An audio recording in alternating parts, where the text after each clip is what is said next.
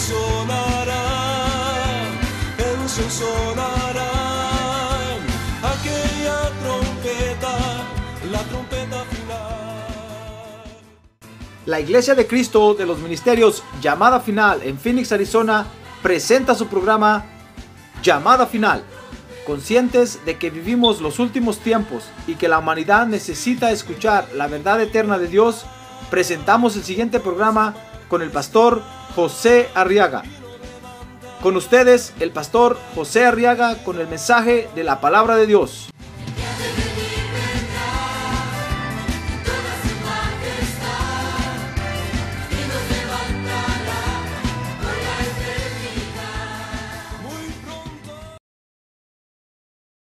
Génesis 22, verso 1. Dice la Biblia que aconteció que después de estas cosas, Dios probó a Abraham y le dijo Abraham, y él respondió, heme aquí. Y Dios dijo, toma ahora a tu hijo, tu único, a quien amas, a Isaac. ¿Se acuerda que Dios le había dado un hijo a Abraham, verdad? El hijo de la promesa. Y le dijo, y ve a la tierra de Moria y ofrécelo allí en holocausto sobre uno de los montes que yo te diré. Dice el verso 3 que entonces Abraham se levantó muy de mañana y aparejó su asno y tomó con él a dos de sus mozos y a su hijo Isaac y partió leña para el holocausto y se levantó y fue al lugar que Dios le había dicho. Amén. Muy bien, oremos por estas peticiones, hermano. A ver, levante su mano en alto ahora. Intercedamos. Acuerda que somos intercesores, ¿verdad? Padre, ahora venimos como sacerdotes tuyos a presentarte estas peticiones, Padre. Intercedemos por ellas hoy y te rogamos que las atiendas, por favor. Recuerda que tú eres nuestro Salvador. A ver, dígale, Señor, tú eres mi Salvador, mi única esperanza. Padre Santo, de ti esperamos la, solución de estas peticiones. Por favor, resuélvelas y glorifica tu nombre en el nombre de Jesús. Amén y amén. Amén. Muy bien, siéntense por favor, hermanos. Fíjense que llegó el momento, dice ahí la Biblia, cuando Abraham se encontró ante una petición del Señor. ¿Sabe usted que a veces Dios nos pide cosas, verdad? ¿Sabe usted eso, verdad? Sí. Nosotros tenemos la idea, venimos a la iglesia pensando que solo nosotros le tenemos que pedir a Dios, hermano. Y entonces nos volvemos pedigüeños o perigüeños. Solo pedir y pedir y pedir y pedir. Pero fíjese que Dios también espera cosas de nosotros, hermano. A ver, diga, Dios espera cosas de mí. Dios espera cosas de nosotros, pues Dios, fíjese, había bendecido a Abraham, se lo había llevado a una tierra nueva, lo estaba bendiciendo, pero entonces Dios le dijo, mira Abraham, tengo una petición para ti. Hoy llené una boleta de petición, le dijo. Léela, por favor, atiéndela. Y entonces Abraham le dijo, bueno, Señor, ¿cuál es tu petición? ¿Qué es la petición que tenía para Abraham? Dios, fíjese hermano, era, dice el verso 2, Génesis 22, que le entregara a su hijo Isaac. Mire lo que Dios pide, hermano. No se asuste, así es Dios. ¿Quiere conocer usted a Dios, verdad? Dice que le dijo, toma ahora a tu hijo, tu único, a quien amas. Ah, es que, es que Dios no nos va a pedir lo que no amamos, hermano. Dios no nos va a pedir lo que no nos sirve. Es más, Dios ni siquiera le va a pedir a usted lo que no tiene. Muchos dicen, no, pero es que por fe yo le voy a dar. Que por fe. No lo tiene, por eso dice por fe. El día que lo tenga, a ver si lo da. ¿Verdad? Como aquel hermano que le dijo un día a José, José, si tuvieras dos carros, ¿le darías uno al Señor? Sí, Señor, claro, yo le doy uno. Si tuvieras dos casas, ¿le darías uno? Claro, le dijo, dijo José. Yo le daría una. Si tuvieras eh, dos aviones, ¿le darías uno al Señor? Claro que. Entonces le dijo, ¿y si tuvieras un caballo, se lo darías al Señor? Dijo, no. ¿Y por qué? Digo, porque es el único que tengo. Ya ve que lo que no tenemos, qué fácil lo damos, hermano. Lo que no es nuestro, con facilidad lo regalamos, lo damos. Pero Dios no está interesado en eso. Dice que Abraham amaba a su hijo. Fíjese que era el único que Dios le había dado con la mujer que quería. Abraham había tenido ya otro hijo ahí antes, por lo menos 13 años antes dice que había nacido Ismael. Pero no era hijo con la mujer que la amaba, pues. Entonces cuando él miraba a Isaac, hermano, él miraba miraba el fruto de su amor. Y amaba a Isaac. Y entonces Dios le dijo un día, mira Abraham, ¿sabes qué? Se me está ocurriendo pedirte algo. Y usted ve en el verso 1 que Abraham estaba listo. Le dijo, sí señor, heme aquí, ¿qué quieres? ¿Unos huevos revueltos? ¿Un jugo de naranja? No, no, no, le dijo, no, no, no, no quiero nada de eso. No quiero eso, le dijo, porque vas a poner a Sara a cocinarlo. No, no, no. Quiero algo que tú amas. Ya me di cuenta que te quita el sueño. Ya me di cuenta que te preocupas más de la cuenta por eso quiero que me des a tu hijo, tu único, le dijo, mire, le enfatizó, a quien amas, a Isaac. Mire lo que Dios le pidió, hermano. Le estaba pidiendo que le entregara a su hijo Isaac.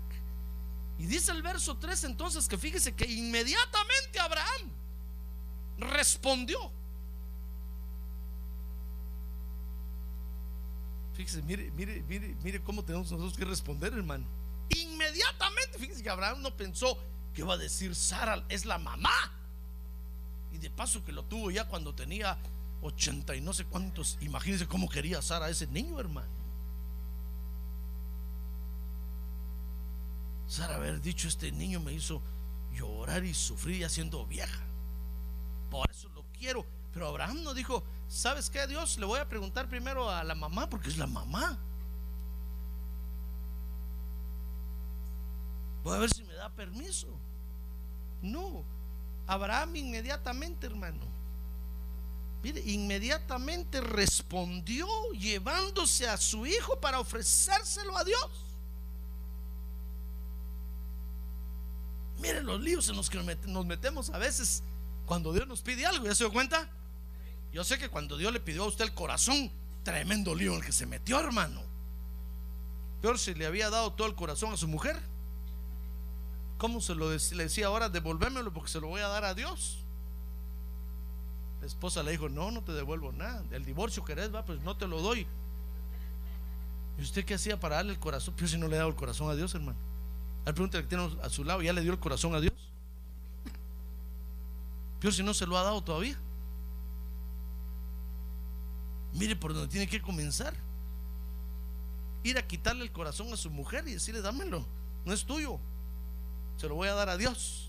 Porque solo un corazón tiene. No va a decir, no, pastor, yo tengo dos. No, solo uno tenemos, hermano. Cuando Dios nos pidió el corazón, ¿en qué lío nos metimos? Porque se lo dimos a Dios. Y Abraham entonces, fíjese, en el momento cuando respondió inmediatamente, dándole, tomando a su hijo para llevárselo a ofrecer a Dios, fíjese que en ese momento Abraham se hizo aliado de Dios. ¿Qué le parece? Ah, gloria a Dios. Démosle un aplauso a Dios, hermano. Gloria a Dios.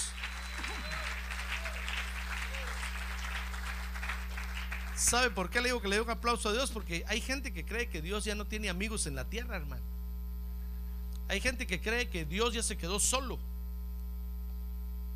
Y dicen, no, es que Dios es muy exigente de ahí le pide a uno y le pide, no, mejor Dios por eso ya no tiene amigos, pues son, son mentiras del diablo. Porque Dios sigue teniendo amigos en la tierra, sigue teniendo aliados. ¡Ah, gloria a Dios! Pues si hay mucha gente que no le quiere dar nada a Dios, habemos muchos que sí le queremos dar a Dios, hermano. Solo estamos esperando que nos pida, que nos pida, que nos diga qué y como Abraham inmediatamente responder, no importa que nos pasemos llevando a quien nos pasemos llevando. Mire, Abraham se hizo aliado de Dios por la ofrenda a Dios. Porque así quiere Dios que nosotros respondamos, hermano. Mire, mire, ¿qué le parece que la, ofrenda a Dios surge en la Biblia como una petición de Dios? No es idea de los hombres. No es que los hombres eh, estén viendo a quién le sacan dinero. No, no, no, no. Es una petición de Dios. Por eso usted ve ahí que le habla a Abraham y le dice, Abraham, dame a tu hijo.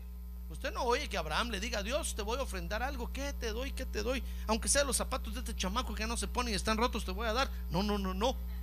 Dios le dijo, mira Abraham, yo sé que tú me quieres dar algo, pero yo te voy a pedir qué es lo que quiero. Porque así es Dios, hermano. Entonces la ofrenda surge como una petición de Dios a sus hijos. Desde Génesis capítulo 4, verso 3, desde el principio, fíjese, Dios así lo estableció. Dice la Biblia que ahí va Caín y Abel llevando las ofrendas a Dios. Desde el principio Dios así lo estableció. Porque es la demanda de Él como Dios. ¿Sabe usted que, que Jesucristo es Dios, verdad?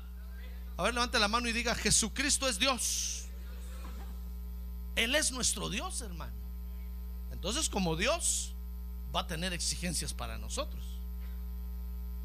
Y una de las exigencias, de las peticiones es que nos va a pedir de repente que le demos algo, que le ofrendemos algo. Entonces, la ofrenda desde el principio Dios así lo estableció. Luego dice Éxodo 22 que Dios lo tuvo que instituir en Israel. Dios lo tuvo que hacer como una institución, porque debe ser una tarea de todos, hermano. Fíjese que de repente se dio cuenta Dios que cuando él pedía algo, algunos se hacían los locos, hermano. Y vio Dios que otros traían. Entonces dijo Dios, no, no, no, no, eso es injusto. Porque aquellos son de corazón duro y no traen, y estos traen. Entonces Dios tuvo que poner una ley, hermano. Y mire, dice Éxodo, Éxodo capítulo 22, verso 29. No demorarás la ofrenda de tu cosecha, le dice al pueblo de Israel, ni de tu vendimia. Ah, porque se dio cuenta que unos ahí tenían guardada la ofrenda y no la llevaban, hermano, y no la llevaban. Y decían, ah, sí, el otro domingo voy a ir a la iglesia y todo la llevo. Y, no, y llegaban y no la llevaban. No, se me olvidó, pero el otro domingo, y ahí la tenían guardada, y ahí la tenían. Entonces Dios dijo, no, estos, no les digo, pues, dijo Dios, que con estos humanos es cosa seria. El que no peisca patea. Ahí andan viendo qué hacen, de qué forma hacen, pero la hacen. Miren cómo somos nosotros, hermano. Ya ve que, que Estados Unidos, sabe usted que quiere hacer, está haciendo un muro ahí en la frontera, ¿verdad? Y entonces dicen allá, no importa si el muro es de siete pies, vamos a tener una escalera de ocho pies. Wow, dije yo, qué terrible, hermano. Imagínese Dios nos mira y dice Dios, qué cosas serias son ustedes. De todas maneras, miran cómo hacen. Dios dijo, ahí me traen la ofrenda. Y Dios miró que habían unos que retenían las ofrendas, hermano. Y miró que otros poquito por poquito lo llevaban para de repente, de repente decían, de repente se muere el pastor, entonces ya no llevo. Tenían la esperanza de, que, quedarse con algo. Entonces Dios les tuvo que decir, miren, por favor, no demoren, no demorarás la ofrenda de tu cosecha ni de tu vendimia. Y me darás el primogénito de tus hijos. Entonces Dios lo tuvo que instituir, lo tuvo que hacer ley, se dio cuenta. Y posteriormente dice el libro de Levíticos que Dios lo tuvo que reglamentar. Porque se dio cuenta que unos llevaban lo que querían, hermano. Entonces Dios dijo, no, no, no, tengo que poner una regla. Tengo que hacer una ley de este asunto. A ver, miren, el, reglamento es este. Si alguien quiere que yo le perdone tal clase de pecado, tiene que traer tal clase de ofrenda. Si alguien quiere oh, tal clase de pecado, tiene que traer tal clase de ofrenda y así. Y entonces dijo, los ricos, a los ricos van a traer un buey. Los pobres van a traer una palomita. Y entonces así tuvo que reglamentarlo porque se, porque se dio cuenta que cada quien traía lo que quería, hermano. Entonces dijo Dios, no, no, no, no, no, si yo les estoy pidiendo una ofrenda, pero no para que traigan lo que ustedes quieran. Dijo Dios, yo soy Dios y les voy a decir qué es lo que quiero. Ya ve, no le digo que a veces nosotros perdemos la orientación, a veces perdemos el norte y nos vamos para el sur, hermano. Entonces Dios lo estableció desde el principio, después lo instituyó y más tarde lo reglamentó. Por eso usted ve el libro de Levíticos en la Biblia. ¿Sabe usted que la Biblia tiene un libro que se llama Levítico, verdad? Porque era el manual de los sacerdotes de Leví. Ahí, ahí puede leer usted todo el libro de Leví. Va a ver que ahí está el reglamento de cómo los sacerdotes tenían que recibir las ofrendas, a quiénes recibirlas, cuándo, qué hacer con ellas, cómo presentarlas a Dios. Era el reglamento de los sacerdotes. Entonces, Dios tiene, fíjese, varios, varios objetivos al pedir ofrenda. Dios por varias razones nos pide ofrenda, pero quiero yo que usted vea conmigo dos por lo menos. El primero es, Dios pide ofrenda, fíjese, para que veamos qué tan obedientes estamos con Dios, hermano. Y vea este verso conmigo, primera de Samuel 15, 22. Dice primera de Samuel 15, 22. Y Samuel dijo, se complace el Señor tanto en holocaustos y sacrificios como en la obediencia a la voz del Señor. Y aquí el obedecer es mejor que un sacrificio. Y el prestar atención que la grosura de los carneros. Así es que esta mañana preste atención. Amén. Es mejor que cualquier ofrenda que usted le pueda dar a Dios. No está diciendo la Biblia que no le dé a Dios. No, lo que está diciendo ahí es que la obediencia es mejor que cualquier sacrificio. Lo que está diciendo es que, que Dios le va a recibir a usted lo que Él le pide que le dé, no lo que usted quiera traer. Usted puede hacer el sacrificio por traer algo, fíjese. Pero si Dios no le está pidiendo eso, de nada sirve. Entonces, aunque sea algo pequeño, Dios se lo pide, tráigalo. Es Dios el que se lo está pidiendo. Entonces Dios se complace en su obediencia. Entonces Dios pide ofrendas, fíjese hermano, para que usted y yo nos examinemos y miremos qué tan obedientes le estamos siendo a Dios, hermano. Porque a veces nosotros creemos que somos los muy, muy y los tan, tan. Creemos que somos la mamá de Tarzán creemos que somos los muy buenos. Entonces Dios dice, te voy a demostrar cómo estás. Entonces Dios le dice, no le dice en su casa. Cuando usted ya está aquí le dice, dame tu carro hoy. Uno dice, Señor, reprenda al diablo. Dame tu carro. No, si el pastor le está pidiendo carro. Dame tu carro. Y nosotros decimos, no, ¿para qué? Si, si el pastor tiene, empezamos a ver, le echamos la culpa al pastor. El pastor tiene muchos. No, si. ¿Acaso anda a pie, pues? Y nos vamos así, hermano. Mire, aquí en la iglesia es donde Dios le va a decir, dame tal cosa hoy. Y entonces ahí puede medir usted qué tan obediente está, hermano. Si usted responde inmediatamente como Abraham le dice, como no, Dios, faltaba, faltaba menos o, faltaba poco, ¿cómo se dice? Faltaba más. Faltaba más. ¿Qué quieres? El carro, con mucho gusto, aquí está, Señor, toma. Si es tuyo. Abraham le dijo, ¿cómo no sé? El hijo, ¿quieres? ¿Qué, ¿Qué, me importa Sara? Aunque se quede llorando, me lo venga ese muchacho. se lo llevó a la iglesia a entregárselo a Dios. Entonces Dios pide ofrendas para ver cómo es nuestra obediencia y la calidad de nuestra obediencia. No para que Él vea, sino para que nosotros veamos, porque usted sabe que Dios sabe todas las cosas, ¿verdad? Y como no nos quiere engañar, no quiere que muramos engañados, entonces nos, pide una ofrenda para que nosotros veamos cómo estamos con Dios. Pero también hay otra razón. Dice Éxodo 25.2 que nos pide una ofrenda para que veamos que tanto hemos recibido la revelación de Él, hermano. Dice Éxodo 22, 20, Éxodo, ¿qué le dije? 25, 2. Dice Éxodo 25, 2. Di a los hijos de Israel que tomen una ofrenda para mí. ¿Sabe usted que eso decía la ley, verdad? Entonces oiga lo que dijo después. De todo aquel cuyo corazón le mueva a hacerlo, tomaréis mi ofrenda. Ah, porque, porque es como que Dios dijera, muy bien, tú sabes que yo te, te voy a pedir una ofrenda, ¿verdad? Bueno, pero quiero ver qué tanta revelación tienes mía. Pues no quiero ver, te quiero enseñar que de veras estás vacío de mi revelación.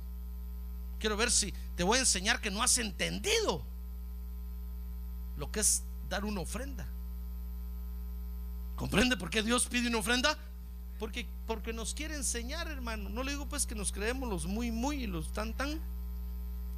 Creemos que ya todos lo sabemos y decimos, no, si eso ya lo sé yo. Lo que está hablando el pastor hoy, eso, eso ya me lo sé. ¿Para qué vine al culto? Si eso ya lo sé. Entonces Dios dice, bueno, voy a ver si te voy a enseñar que no lo sabes. Dame tu carro hoy. Usted dice, ¿quién habló? Dice, no, si, si, si Dios no, ¿acaso Dios maneja carro en la tierra? Pues. Entonces Dios dice, ya ves que no tienes nada de revelación en, mi, en tu corazón y crees que lo sabes todo. Entonces Dios por lo menos por dos razones nos pide una ofrenda para vernos, para que nosotros veamos qué tan obedientes le somos a Dios y para que veamos que tanta revelación, por eso le dijo a Moisés, mira, diles que tienen que traer la ofrenda, pero diles que la tienen, que solo voy a recibir la ofrenda de los que de todo corazón la traigan, porque esos tienen la revelación de mi palabra. Ah, gloria a Dios, gloria a Dios. Diga gloria a Dios. Esto es un misterio, hermano. Porque como Dios siendo Dios tan grande y tan dueño de todo, nos pide, le pide a usted. ¿Sabe usted que dice, dice la Biblia que cuando Dios se mueve, se monta sobre dos querubines? Y dice la Biblia que los, que, que los querubines tienen cuatro alas, hermano. Y entonces ellos transportan a Dios por todos lados. Eso dice la Biblia. Dice la Biblia que Dios tiene carros, como el carro de fuego que arrebató a Elías, ¿se acuerda? Pero son seres vivientes. Mire lo que Dios tiene, hermano. Imagínense que usted de repente va a abrir su carro y le dice, ay, no muy duro, suavecito, por favor. carro, ¿quién? Me habló el carro, me habló. Siéntate poco a poco, bro. Es que pesas mucho, estás muy gordo. Me estás apachando mucho. Imagínense que el carro, que el carro le dijera, quiero gasolina, ya se me va a acabar. Oye, ahora los carros, hermano, una lucecita le enciende a uno y algo le dice, ya se va a acabar la gasolina. Pero imagínense que el carro sintiera que en la noche le dijera, por favor, y me tapas bien, porque anoche hubo frío. Y usted sacara las coches a tapar su carro, hermano. Pues ¿qué le parece que Dios tiene, tiene carros de transportación que son seres vivos? Y ahora Dios, imagínese, viene con usted y le dice, a ver, dame, dame, dame tu cucaracha. Pues no sé cómo le llama usted al Volkswagen ese boogie boogie, ¿cómo le llama usted? Escarabajo. Allá, por allá le dicen cucaracha. Bueno, casi es cucaracha y escarabajo, casi parecido, ¿verdad? Dame esa tu cucaracha, dame tu escarabajo. Imagínese Dios pidiéndole a usted un hermano. Es que es un misterio. Ahora fíjese que David le encontró el misterio del asunto. Por eso Dios se alegró tanto con David y, David llenó tanto el corazón de Dios porque David cada cosa se le entendía a Dios, hermano. David encontró el misterio que tiene cuando le damos a Dios. Dice Primera de Crónicas capítulo 29. ¿Quiere ver qué misterio es? Dice Primera de Crónicas capítulo 29. Vea conmigo ahí. Dice el verso 14. David le dijo a Dios, pero ¿quién soy yo? ¿Y quién es mi pueblo? para que podamos ofrecer tan generosamente todo esto, porque le estaban dando en ese momento una ofrenda a Dios. Entonces David dijo, Dios, pero ¿quiénes, ¿quiénes somos nosotros para que tú nos permitas este gran privilegio? Porque de ti, le dijo, mire, porque de ti proceden todas las cosas. Y de lo recibido de tu mano te damos. Dice el verso 15, porque somos forasteros y peregrinos delante de ti, como lo fueron todos nuestros padres. Como una sombra son nuestros días sobre la tierra y no hay esperanza. Oh Señor nuestro, toda esta abundancia que hemos preparado para edificarte una casa para tu santo nombre, procede de tu mano y todo es tuyo. Ah, gloria a Dios. Hermano.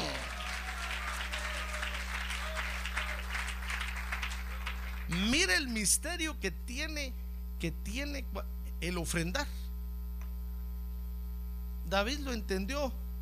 Fíjese que el misterio es llegar a entender que lo que le ofrendamos a Dios lo hemos recibido de Él.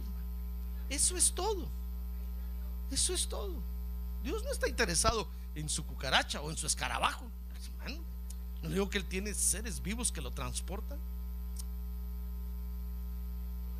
Tiene un UPS allá más veloz que el de aquí de la tierra.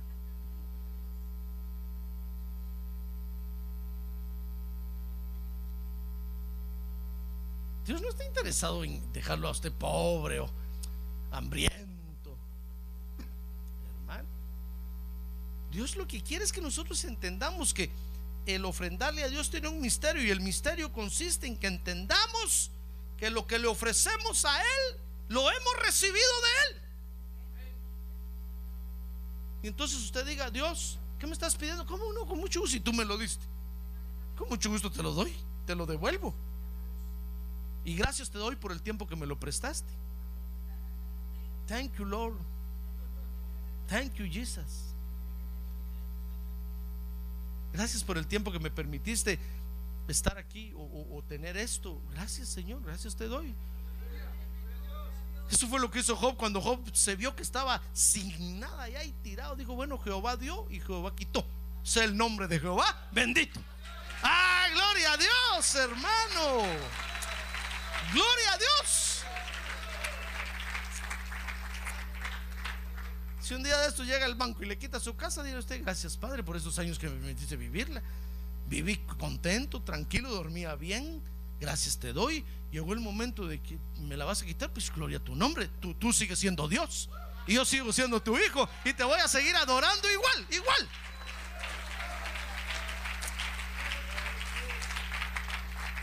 Pero usted se agarra el corazón, mi ca, mi ca, ca, ca. Hasta mal hablado se vuelve. Mi casa.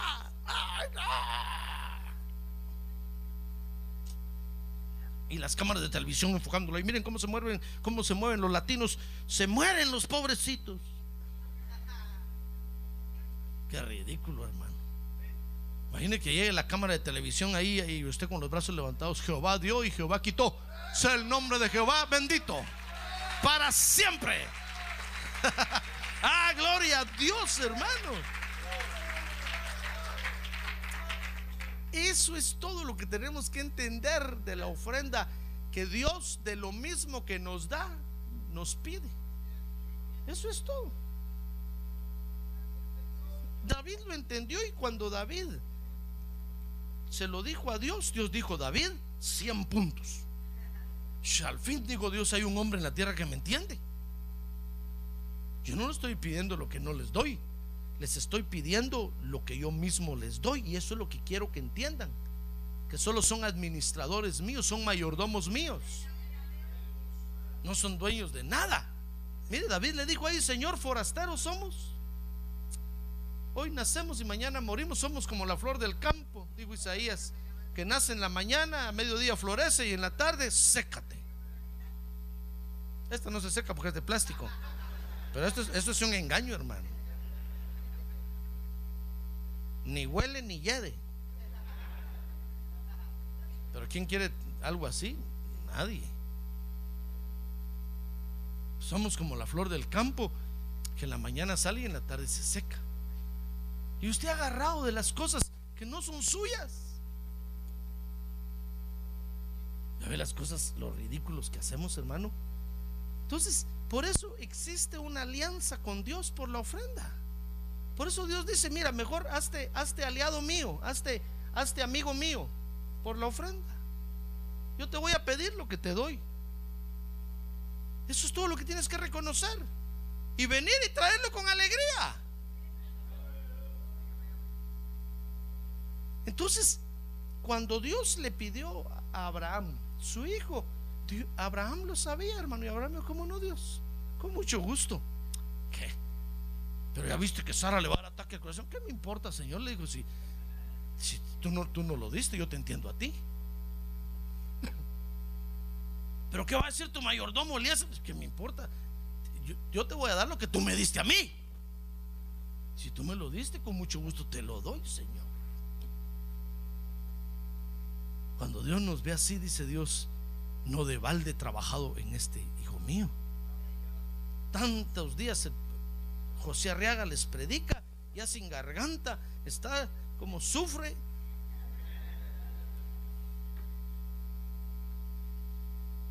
Pero no ha sido de balde. Tienen la revelación en el corazón y son obedientes.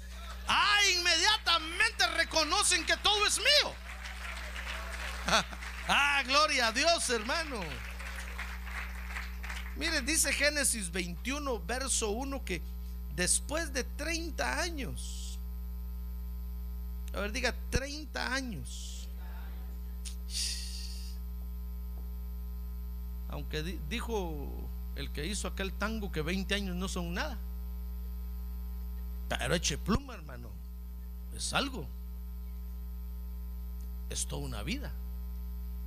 30 años. Fíjese que después de 30 años Dios le dio un hijo a Abraham. Dice que entonces el Señor visitó a Sara. Fíjese que a pesar de la esterilidad de Sara, como había dicho, e hizo el Señor por Sara como, como, había prometido. Y Sara concibió y dio a luz un hijo a Abraham en su vejez, en el tiempo señalado que Dios le había dicho. Y Abraham le puso el nombre de Isaac al hijo que le nació que le dio a luz Sara y circuncidó a Abraham a su hijo Isaac a los ocho días como Dios le había mandado y Abraham tenía 100 años cuando su hijo Isaac le nació. Imagínense cuánta Viagra tuvo que haber usado Dios a Irman.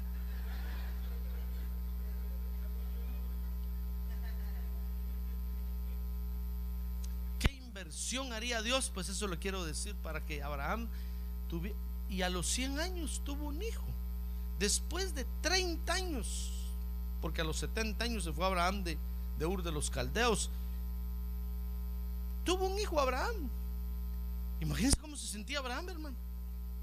Tal vez ya no se podía agachar para jugar carritos con él. Tal vez si se agachaba tenían que irlo a levantar entre cinco, hermano, y enderezarlo. Pero imagínense cómo se sentía ese hombre. Se sentía, se sentía realizado. Porque así se sienten los padres cuando tienen hijos, ¿sí o no? Nos sentimos realizados, hermano. Y aunque las mamás se sienten más realizadas que los papás, pero nos sentimos realizados al final de todo. Nosotros lo único que sentimos es el gran gasto que tenemos que hacer, hermano. Pero al final nos sentimos realizados.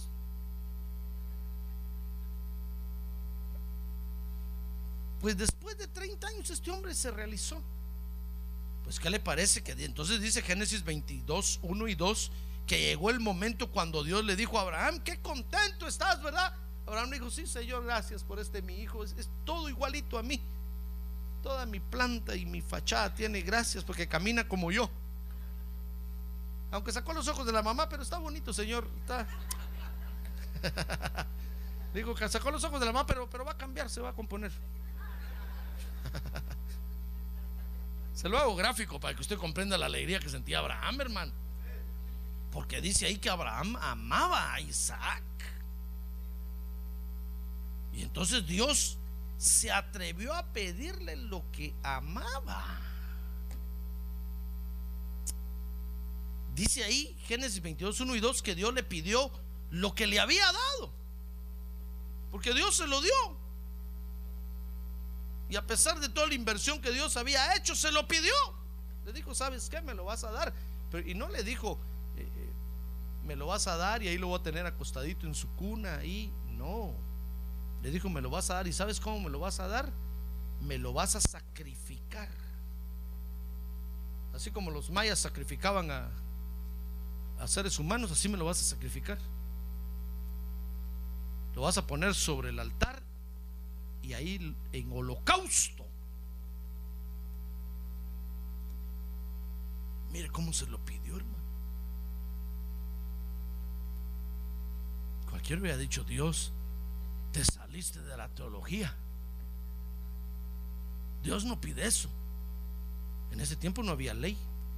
En ese tiempo no decía no matarás, no, no había ley. Ni siquiera Abraham le consultó a Sara, le dijo, fíjate que Dios me está pidiendo, pero ¿sabes qué quiere? Que lo mate. Me van a meter al bote. Me van a meter preso. Los derechos humanos. En el tiempo no había derechos humanos, hermano. No había cárceles. Mire cómo se lo estaba pidiendo. Qué cosa difícil, ¿verdad? Hermano.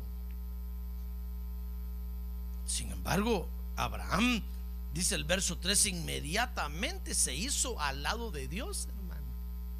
Abraham dio un paso al frente. Le dijo, Dios, ¿de qué lado estás? Aquí, de tu lado me pongo, como no, con mucho gusto. Me conviene estar contigo más que con cualquier otro. Me conviene estar contigo.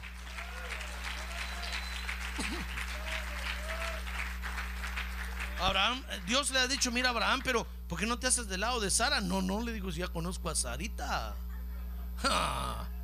ya tantos años viviendo con ella. No, no, no, no, no, me conviene estar contigo, Señor.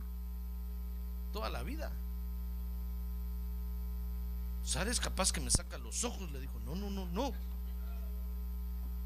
Yo sé que tú jamás me vas a hacer daño ni me vas a hacer mal. Mejor doy un paso al frente y se hizo amigo de Dios, aliado de Dios. Miren, en ese momento Abraham estaba mostrando su obediencia a Dios. Y en ese momento estaba mostrando que de veras había recibido la revelación de Dios y que la tenía en el corazón.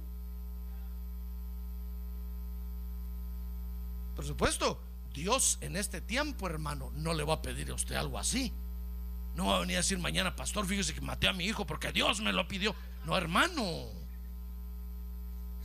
Ni me mencione ahí. Se va a ir usted solo preso.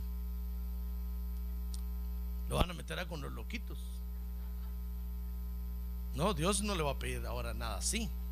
Porque ahora sí está la ley de Moisés ahí. Ahora sí están los derechos humanos. Ahora sí está el reglamento. Ahora sí hay un montón de cosas, hermano. Pero Dios le va a pedir algo. Y algo lo que usted ama tal vez. No le digo que a mí un día me pidió mi trabajo. Dios me pidió mi trabajo, hermano. No decir, ah, pastor, hecho usted porque no amaba eso. Hermano. Si por eso dejé noches las pestañas quemadas ahí en los libros. Y Dios me dijo, dame, dame tu trabajo. Con mucho gusto, Señor, le dije. Con mucho gusto. Digo, pero ¿qué van a decir tus papás? Ellos te pagaron. No me importa, le dije. Soy yo el que voy a tomar la decisión. Si cuando le fui a decir a mis papás, fíjense que voy a dejar de trabajar porque voy a predicar el evangelio, me, dijo mi mamá, si ser pastor querías, ¿por qué no estudias en un instituto bíblico mejor?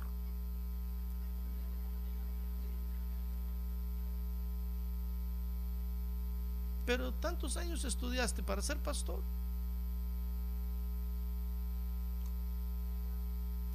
No, le dije, yo les agradezco con todo el corazón lo que hicieron por mí. No les prometo que se los voy a pagar porque no sé cómo vaya a ir. Pero les agradezco. Pero no es cosa mía. Dios me está pidiendo algo que Él me dio en primer lugar a mí. Los usó a ustedes, pero Él me lo dio a mí. Entonces Dios le va a pedir algo a usted, hermano. Mire, si un día de estos Dios le pide que se regrese al rancho, ¿qué va a hacer? Dice Dios, hombre, si cómo me costó pasar allá al cerco y. ¿Acaso me vas a devolverlo el coyote? Y ya que estoy a punto de que me den mis papeles aquí, me dices que me vaya. Y Dios le dice, sí, es que quiero que te, que te vayas para allá. Allá quiero que vayas a predicar el Evangelio. ¿Qué va a hacer usted, hermano? Ya lo puse en qué pensar, ¿verdad? Y cuando lo miren llegar al rancho con su mochila, van a decir,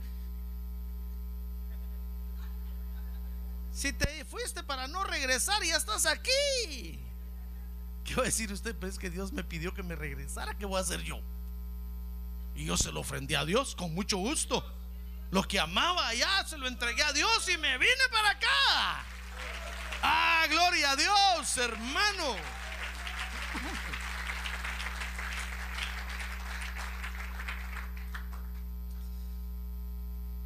Porque Dios nos pide cosas, hermano.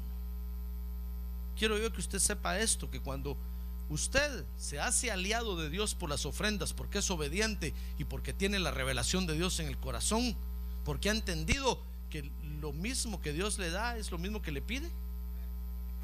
Entonces tenemos que saber estas cosas. Abra su Biblia conmigo. Primero, Génesis 22, 5 tenemos que saber en primer lugar que Dios nos devolverá lo que le demos. Téngalo claro, hermano. Lo que usted le da a Dios, dice la Biblia que cien veces más se lo va a devolver. ah, gloria a Dios.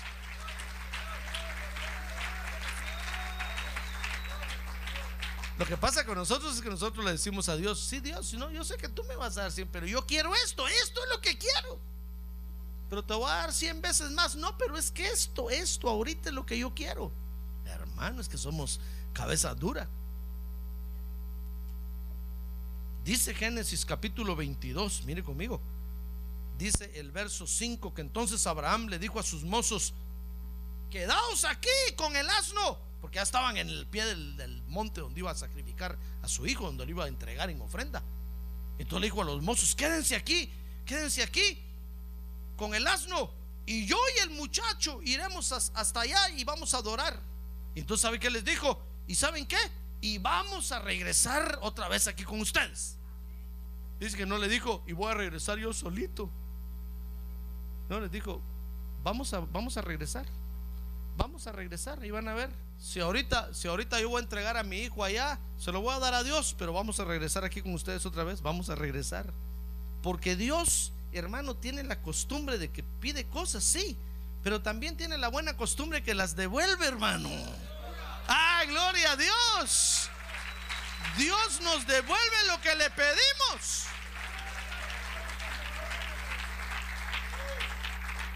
Por eso no se aflija ni se afloje. Cuando Dios le pida, Abraham sabía eso, hermano. Por eso le dijo, dame a ti con mucho gusto, Señor. Le dijo, solo él no lo quieres con ayudantes y el asno también. No, no, no, le dijo, no te mandes, no te mandes, solo al muchacho te estoy pidiendo. Porque Abraham sabía que Dios se lo iba a devolver. Abraham dijo, no, no, no, esto está interesante. Algo tremendo voy a ver yo ahí. Porque si Dios me lo está pidiendo que se lo, que se lo entregue en ofrenda, en, en holocausto, lo va a resucitar o algo va a ser ahí y yo lo voy a ver, dijo Abraham, esto no me lo pierdo voy a ir y lo voy a hacer porque algo emocionante va a pasar ahí.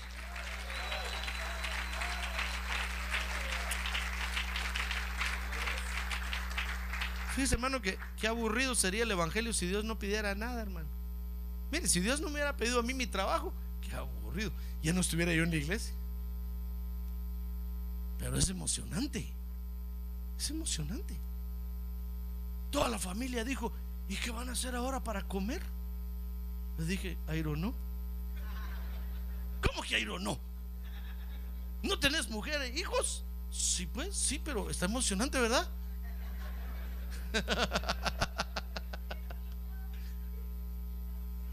ah, porque de seguro que cuando usted le entrega algo a Dios, todos empiezan a pensar, ¿y qué va a hacer este? Pero si me va a pedir mi carro ahora a mí.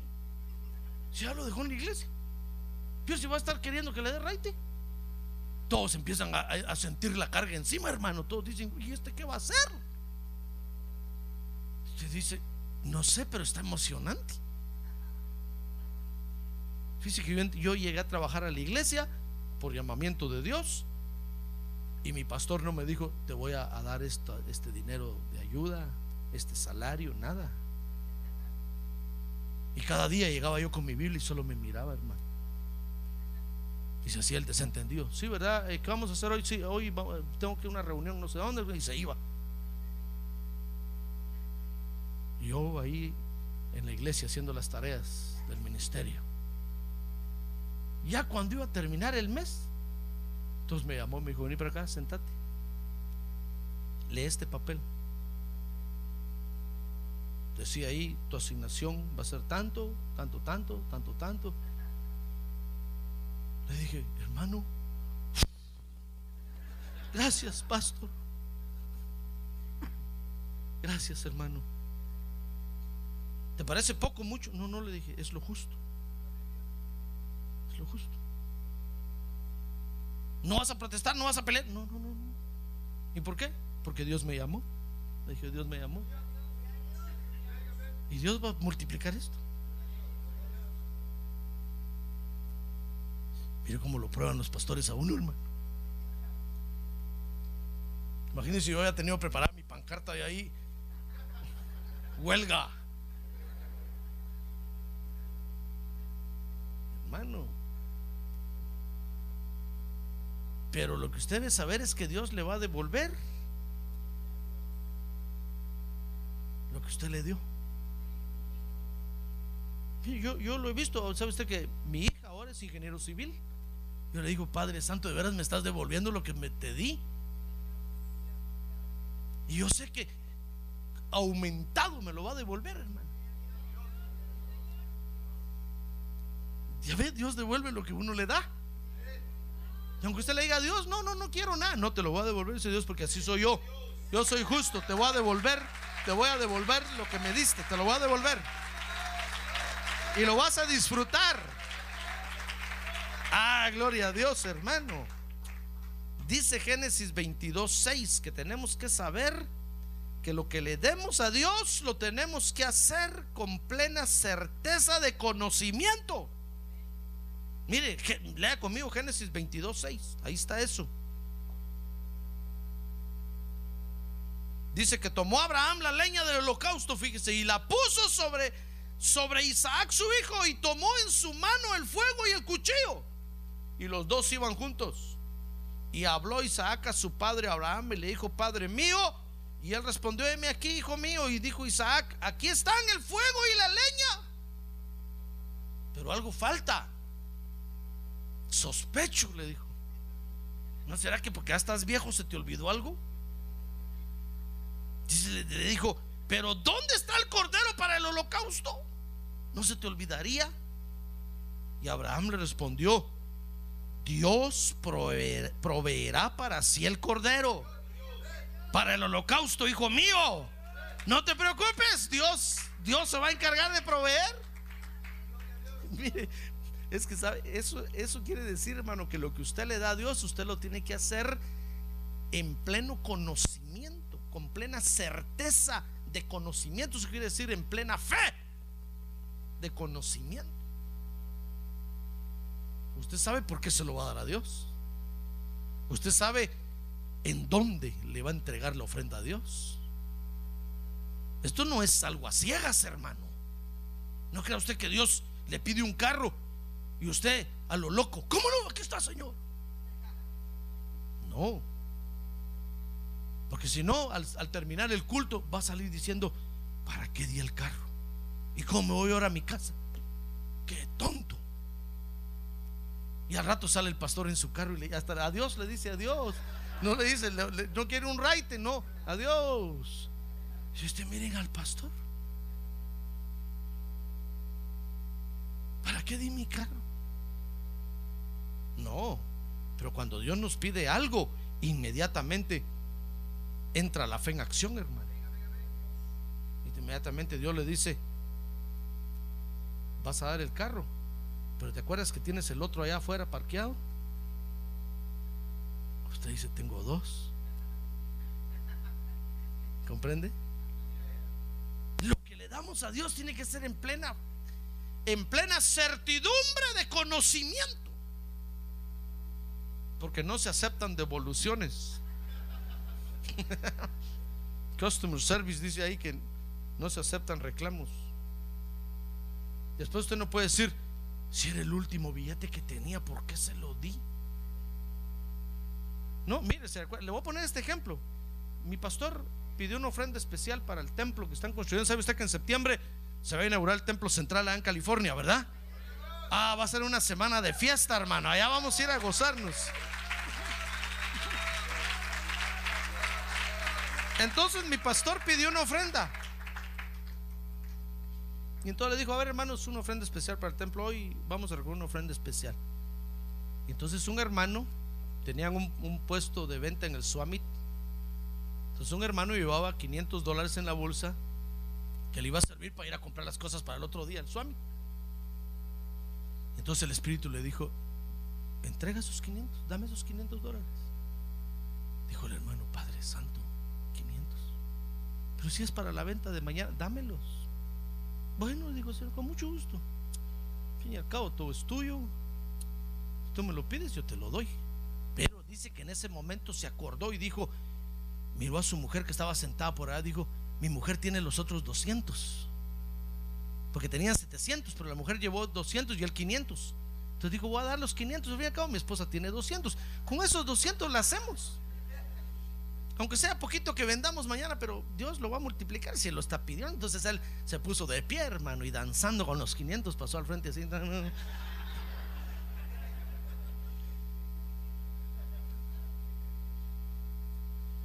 Y regresó. Terminó el culto. Entonces iba contento diciéndole gracias Dios. Porque al fin y al cabo de lo que tú me das, yo te doy. Y tú me lo vas a devolver a ciento por uno. Se subieron al carro, le dijo, y le dijo a la esposa, fíjate que el carro ya no tiene gasolina. Vamos a pasar a echarle gasolina para mañana. Tenemos que madrugar a las 4 de la mañana para ir al Swami. Por favor, dame 20 dólares ahí. Y la esposa le dijo, bueno, pero ¿no tienes tú 500? Yo digo, sí, pero es que hoy en la noche se los di al Señor. Entonces la esposa le dijo, y yo le di los 200 también. ¿Cómo? Le dijo él, sí. El espíritu me pidió los 200 y como tú tenías 500, dije bueno, los 200. Mi esposo tiene los 500. Y el esposo dijo, bueno, lo mismo pensé yo. Los dos entregaron todo, hermano. Entonces, Dios, hermano, no es que Dios sea un engañador, no, no, Dios me libre, no, no, no, no. Sino que Dios le va a pedir a usted, pero usted lo tiene que hacer en pleno conocimiento. Usted tiene que tener preparada una palabra para quien le va a pedir cuentas, hermano. Imagínese si usted entrega su casa hoy aquí, ¿qué le va a decir a su familia ahorita entre un ratito allá? Entonces usted tiene que preparar y decir, bueno, les voy a decir que Dios me lo pidió, pero que nos vamos a ir al apartamento aquel que vimos la otra vez que nos gustó mucho allá. Entonces mi esposa se va a poner contenta. Y le vamos a decir que nos quitamos una deuda de encima. Entonces, cuando usted sale, le dice a su mujer: Fíjate que Dios me pidió la casa y se la di y le dejé las llaves al pastor ahí en el púlpito. Pero, ¿sabes qué? Estaba pensando que Dios me está haciendo un favor porque me quité una gran deuda de encima. Entonces, usted lo hace en pleno conocimiento, ¿comprende? No puede decir después: No, es que el pastor estaba hablando y me durmió. Yo solo me di cuenta cuando se me acercó y me metió la mano a la bolsa y me sacó la llave. Su, esposa va a decir que abusivo ese pastor. Ya no vayamos otra vez a esa iglesia. Ahorita lo vamos a demandar. No, hermano. Usted lo que le da a Dios tiene que hacerlo en plena certidumbre de conocimiento. Usted sabe por qué. Mire, cuando usted se compromete a Dios a ofrendarle su tiempo para servirle, usted sabe por qué lo está haciendo. Usted no puede decir después es que el pastor me torció el brazo y como estaba de decir y decir ahí, pobrecito, al fin dije yo, vaya, voy a hacer ujier, pues. No, porque ahí va a estar usted mala gana dando la bienvenida así. ¿Para qué, hermano? No, pero cuando usted viene y me dice, pastor, quiero ser ujier, con mucho gusto, le digo, muy bien, ¿puede? Si tiene tiempo, sí, cómo no va, firme aquí. Usted firma el papel. Pero usted ya pensó antes de decir, bueno, salgo del trabajo a las 5, a las 6 estoy en mi casa, a las 6.30 estoy en el templo. Usted ya pensó sus capacidades ya e- evaluó, ya, y entonces viene y le presenta la ofrenda a Dios ahora. Entonces, lo que le entregamos a Dios tiene que ser, fíjese hermano, en plena certidumbre de conocimiento. Si usted nota ahí, Abraham, Abraham sabía algo del Cordero de Dios, hermano. Por eso fue que cuando su hijo le dijo, mira, padre, aquí está el fuego, la leña, el- hasta el cuchillo lleva ya en la mano. Y, el, animalito. Entonces Abraham hizo, "Shh, shh, shh. Dios se proveerá de cordero, hijo mío. Porque Abraham sabía algo del cordero de Dios. Sin duda Dios ya le había mostrado las profundidades del- de la revelación del cordero de Dios. Entonces Abraham dijo, no, yo sé que Dios no me va a dejar que mate a mi hijo. Si yo sé que Él tiene un cordero preparado. Él tiene un cordero y va a ser y es el cordero de Dios que quita el pecado del mundo.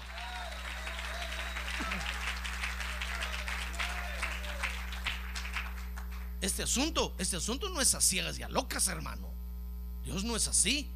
Si cuando le dijo a Elías que fuera con la viuda de Sarepta, ¿se acuerda de eso? Le dijo, mira Elías, vete, sal de la cueva y vete por favor a Sarepta. Ahí hay una viuda, búscala. Y entonces le dijo, porque yo ya le di instrucciones a ella. Entonces Elías dijo, como no, Dios. Ahí no hay pierde, hermano, ¿se dio cuenta? Elías llegó a Sarepta, hay una viuda por aquí. Sí, como no le dijeron, doña Chonita ahí en la esquina. Ahí está sacando agua ahorita. Entonces fue doña Chonita. Dice Dios que me dé de comer. Doña Chonita lo miró. Dijo, ¿y este? ¿Y usted de dónde salió? Soy el profeta, soy el pastor. Bueno, véngase a mi casa, pues, le dijo, pero fíjese que no, realmente no tengo para darme. Y todavía se hizo la difícil, hermano, porque estaba probando a ver si, si no era un charlatán. Fíjese que no tengo. Lo único que tengo es un poquito de aceite y harina ahí. Ahorita solo fui a traer la leña para juntar el fuego, porque voy a hacer una torta para mi hijo y para mí, y lo vamos a comer y nos vamos a morir. Y Elías le dijo, está bueno, pero dice Dios que me des a mí primero. Oh, dijo la viuda, este, este quien Dios me habló. ¿Cómo no le dijo con mucho gusto y preparó y se la llevó y dice que estuvo preparando toda la noche pasó haciendo tortas. La harina no se acabó ni el aceite escaseó. ah, gloria a Dios. Hermano. ¿Por qué cree usted que nos metimos a comprar este templo? Porque Dios me dijo un día, ahí están los millonarios, ahí están. A ellos les voy a dar yo. Y ellos van a traer para mí aquí a la iglesia. Oh, le dije, Dios, de veras, qué facilito, con mucho gusto. Entonces voy a hablar al banco, con mucho, sí, me dijo, vete, con mucho gusto. Le dije a los señores del banco, "Sh, tengo un montón de millonarios que me respaldan. ah, gloria a Dios, hermano.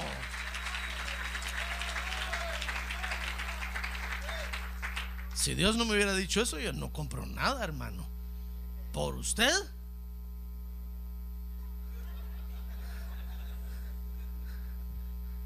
No, hermano, pero Dios me dijo, no, no tengas pena.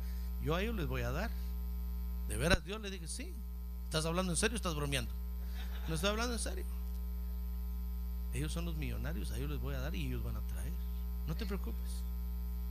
Ah, entonces yo saqué el pecho y fui con el banco, hermano. Le dije, señor del banco, quiero un millón para comprar ahí. Dijeron. No le digo que vino el del banco, pues, y me dijo en una reunión. ¿Y cómo van a pagar ustedes? Ahí está la contabilidad de la iglesia. Le dije, mírala. Pero con ese carro que tiene usted, me dijo. Dije, hombre, más miserable este hombre. Imagínense que mi carro lo impresionó. Todavía tuviera yo un Lamborghini o un Ferrari ahí parado, pues diría yo, ni modo lo impresionó. 180 mil dólares ahí parados. Pero un carro de la nación, Made in USA. Tío, que miserable este, ¿con qué razón están como están? Si lo que los impresiona. Yo le dije, mire, yo lo único que sé es que vamos a pagar.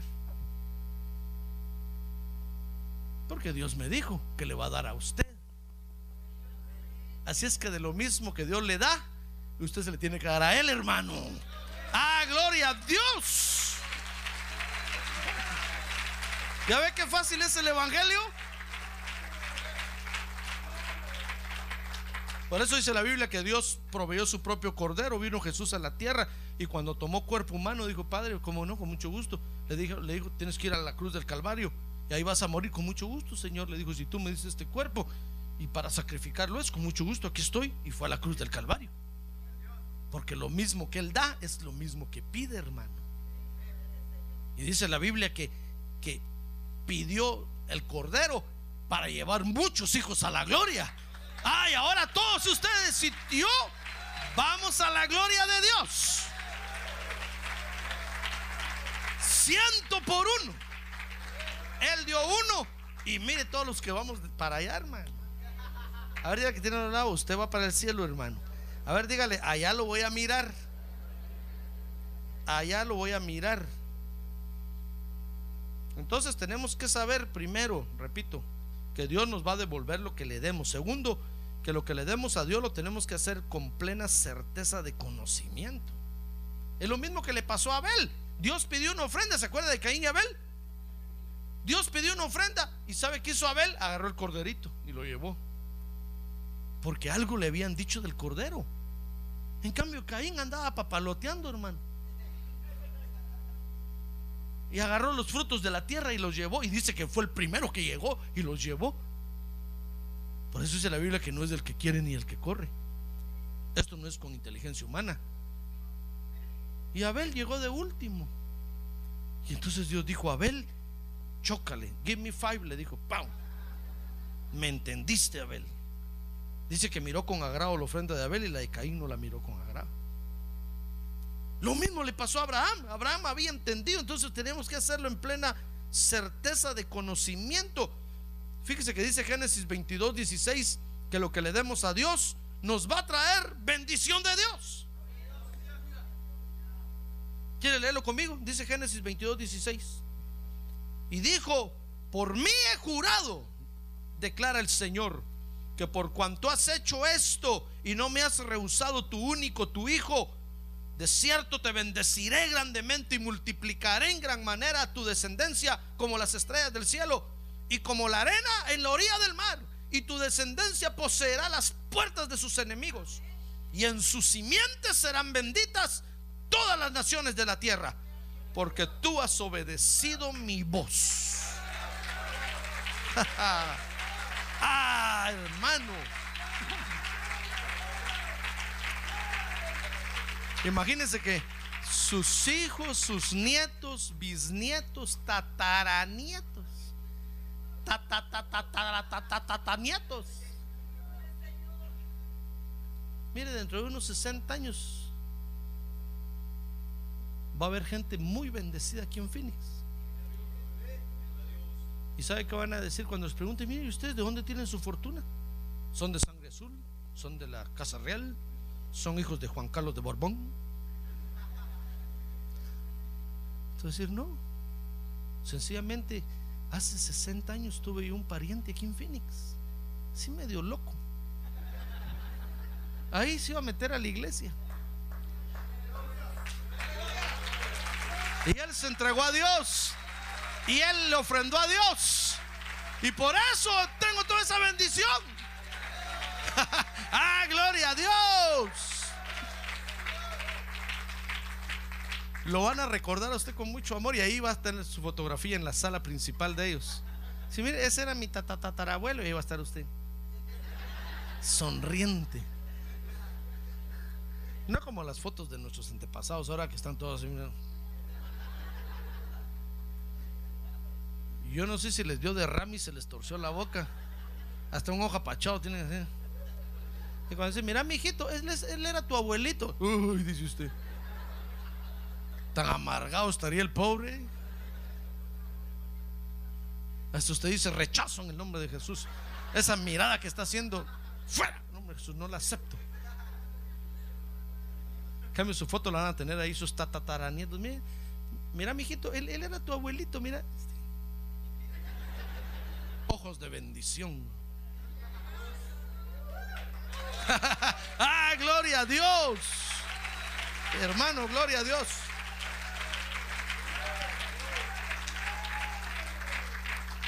Y todo, es, todo eso, su descendencia, se van a acordar bien de usted, hermano. Decir gracias, gracias, gracias, tata. Le van a decir, tatarabuelo. Gracias porque por ti somos bendecidos ahora en la tierra. Por ti nuestra tierra ahora produce, fructifica. No tenemos que esforzarnos tanto. Por ti. Pero sabe, sabe hermano, sabe que usted y yo nos tuvimos que esforzar mucho para alcanzar lo que tenemos hasta para ir a la, escuela. Nos costó, hermano. Por eso usted ni del tercero primaria pasó. Porque ahí iba a la escuela y le decían A, E, O, U. O, O, A, E. Decía el maestro, estos. ¿Qué estaré pagando yo? Decía el maestro. ¿Por qué me mandan estos niños que.? Y usted, ah, ah, y después ya llorando. Ay, Al fin pasó el tercero, al fin pasó el cuarto. Y porque lo empujaron, llegó al, llegó high school, hermano. Mire, aquí, aquí entre los latinos hay, hay jóvenes que salen del high school y no saben leer ni escribir, hermano. Yo lo he visto. De pasado había un hermano en la iglesia que se graduó del high school y me dijo, pastor, y no sé cómo, no sé leer ni escribir. Y le dije, ¿qué? Pero entre empujón y empujón salió.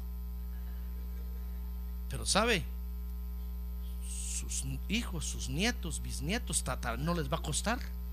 Porque van a tener la bendición que usted les transmitió. ¡Ay, por usted! Rápido van a ver la A, la E, la I, la O, la U. Y no solo eso, ¿sabe qué van a hacer? Van a decir, a, B, C, D, E, F, G. Tan, tan, tan, tan. Facilito. Y, los papás van a decir, ¿de dónde salió este tan inteligente? Por usted. Porque usted un día se ofrendó a Dios, le dio su dinero a Dios, le dio lo que Dios le pidió. La bendición va a llegar hasta mil generaciones.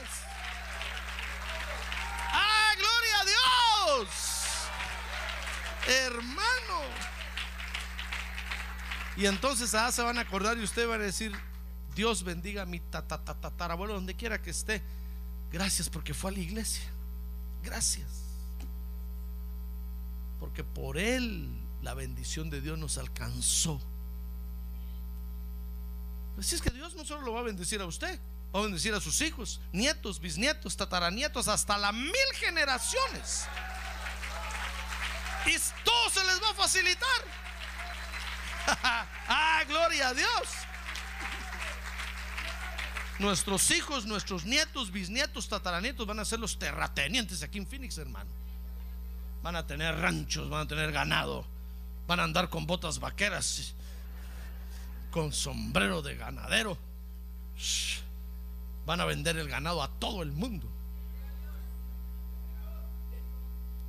Van a manejar millones de millones aquí, hermano. ¿Y de dónde? Por usted que un día se ofrendó a Dios. Por usted que un día se entregó a Dios. Ah, gloria a Dios. No que nosotros, hermano, a puras penas arañamos. Y ahorita la semana usted le dan su salario y usted lo soba y lo contempla. Y... Dices que 50 horas de trabajo.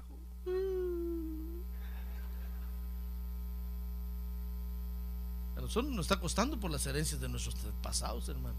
Que fueron unos borrachos idólatras, por dioseros, maldicientes, brujos, hechiceros. A nosotros nos está costando. Ah, pero a nuestros hijos, nietos, bisnietos, ya no les va a costar. Facilito les va a llegar el dinero a la bolsa y se lo van a echar y van a decir, esa es bendición de Dios. Se multiplica solo el dinero. ¡Ah, gloria a Dios! Hermano. Y para finalizar, mire, nosotros que le damos a Dios, que nos ofrendamos a Dios, que le ofrendamos a Dios, que le damos lo que Él nos pide, tenemos que saber que solo de esta forma Dios nos está perfeccionando, hermano. A ver, diga, Dios me está perfeccionando. Mire conmigo Génesis 22, 19, y con esto termino. Dice que entonces Abraham volvió a sus mozos, regresó, fíjese, bajó con el muchacho, porque dice que cuando lo iba a matar allá, ¿se acuerda de eso, verdad?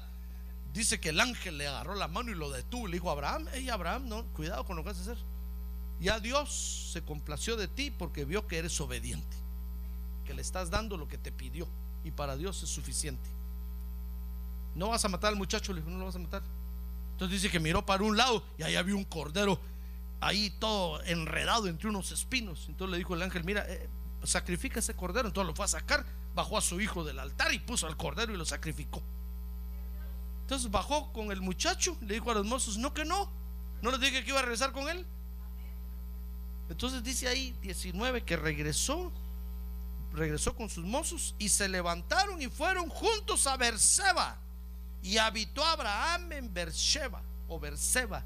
Fíjese que Berseba quiere decir pozo de siete. Porque usted sabe que el número siete es el número de la perfección de Dios, hermano. Entonces eso quiere decir que a través de nuestra ofrenda a Dios nos estamos perfeccionando. ¿Y sabe qué es lo que Dios está perfeccionando en nosotros? Nos está perfeccionando el carácter, hermano. Porque cada vez que usted le da a Dios, viene el diablo y lo tienta y le dice, ¿para qué diste, tonto? Las primeras veces usted cae y dice, sí, verdad. Ya no voy a dar. Después viene al culto y el Espíritu Santo toca su corazón y le dice, dame, dame, dame una ofrenda. Y usted le dice, Dios, pero dame una ofrenda. Otro toque, dame, con mucho gusto, Señor. Y vuelve a salir y el, diablo le volviste a hacer lo mismo, tonto. ¿Qué vas a hacer mañana? Pero usted ya va aprendiendo, hermano. Entonces llega un momento en que usted le da a Dios y el diablo le va a decir algo, usted le dice, cállese la boca, Satanás. Oh, Dios ya le dio un carácter, cuidadito. Ah, lo hizo templado.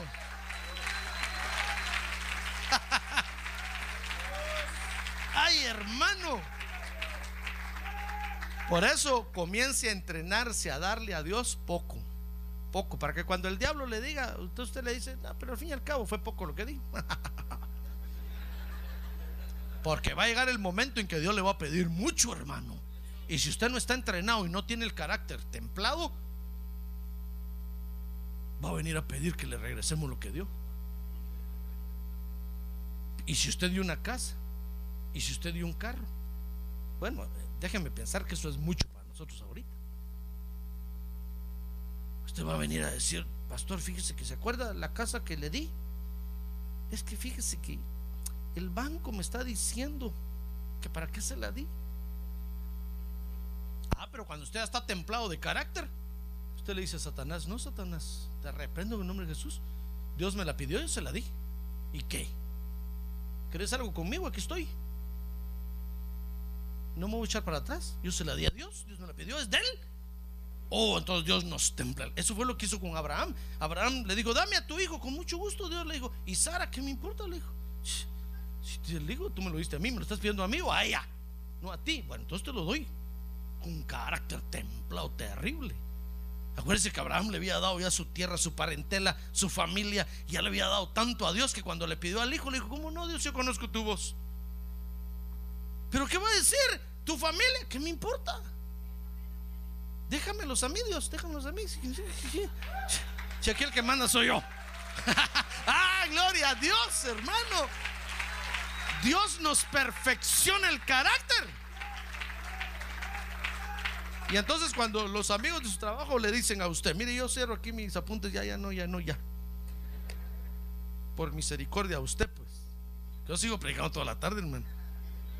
Cuando sus amigos del trabajo le, le, le, digan, y, y, no me digas que, que, tú eres de los que da dinero en la iglesia. Te voy a decir, ¿y qué te importa, hermano? ¿Es tu dinero? No, pero es que yo solo decía, pues es lo que Dios me da y como Él me lo da, yo se lo devuelvo a Él. ¿Y qué? ¡Ah! ¡Gloria a Dios! ¡Gloria a Dios! No que ahorita los amigos del trabajo le dicen a usted, "Ja, fuiste a la iglesia a dejar tu dinero, va, tonto. Usted se esconde. Entonces le dice, ¿qué te importa? Dios le da un carácter de guerrero, hermano. ¡Ah, gloria a Dios!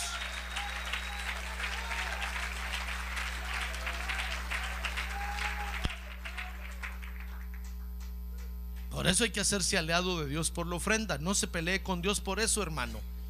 Dios está buscando amigos en la tierra por causa de las ofrendas que Él pide. Porque así es Dios. No se pelee con Él. No diga, no, es que en la iglesia tanto dinero, solo dinero pienso. No, hermano. Tal vez le están pidiendo a usted y usted peleando. No, mejor hágase aliado de Dios. Dígale, Dios, yo quiero entender el misterio, así como entendió David que lo mismo que tú me das es lo que yo te doy. Y así facilito. Quiero ser tu amigo, Dios. Amén. Póngase de pie esta, esta mañana, esta tarde, y digámosle a Dios, Dios, quiero ser tu amigo en este asunto. No quiero pelearme contigo. Porque ahora aprendí que tú me vas a pedir algo. Tarde o temprano me vas a pedir algo. Pero no se va a ir de esta tierra. Oiga, hoy le profetizo, no se va a ir de esta tierra sin experimentar que Dios le pida algo, hermano. Por eso prepárese, mejor hágase amigo de Dios hoy. Quiere levantar su mano y decirle, Dios, hoy quiero ser tu amigo, quiero ser tu aliado, porque yo sé que tarde o temprano me vas a pedir algo. Y quiero estar preparado para ese momento. Quiero entenderte a ti, quiero ser tu amigo. Y Padre, gracias te damos porque tú eres así. Gracias porque tú eres Dios en el cielo y en la tierra. Y gracias porque nosotros somos tu pueblo, somos tus hijos. Gracias porque tú nos vas a pedir algo. Gracias por ese gran privilegio que nos das, Señor. Gracias porque nos tomas en cuenta. ¿Quiere decirle gracias, Señor? Porque me tomas en cuenta. Tómame en cuenta, por favor. Te rogamos, te lo rogamos, Señor. Tómanos en cuenta. Porque queremos agradarte a ti. Tú eres nuestro Dios, el único Dios que tenemos. Y queremos agradarte a ti. Nuestro ser siente la necesidad de agradarte a ti, Señor. Tómanos en cuenta, Padre. Tómanos en cuenta. Porque tú eres Dios que pide ofrendas y aquí estamos nosotros para agradarte a ti. Queremos estar listos para cuando ese momento llegue, para entregarte todo lo que tú nos pidas. Ahora con su mano levantada quiere decirle, Señor, te entrego mi corazón. Te entrego mi corazón, dígale, te entrego mi corazón, Señor. Es lo primero que te quiero dar. Antes que cualquier cosa te entrego mi corazón, te entrego mi mente, te entrego mi alma, te entrego todo mi ser. Te lo ofrendo hoy a ti, Señor, acéptalo. Acéptalo esta tarde, Padre, en el nombre de Jesús.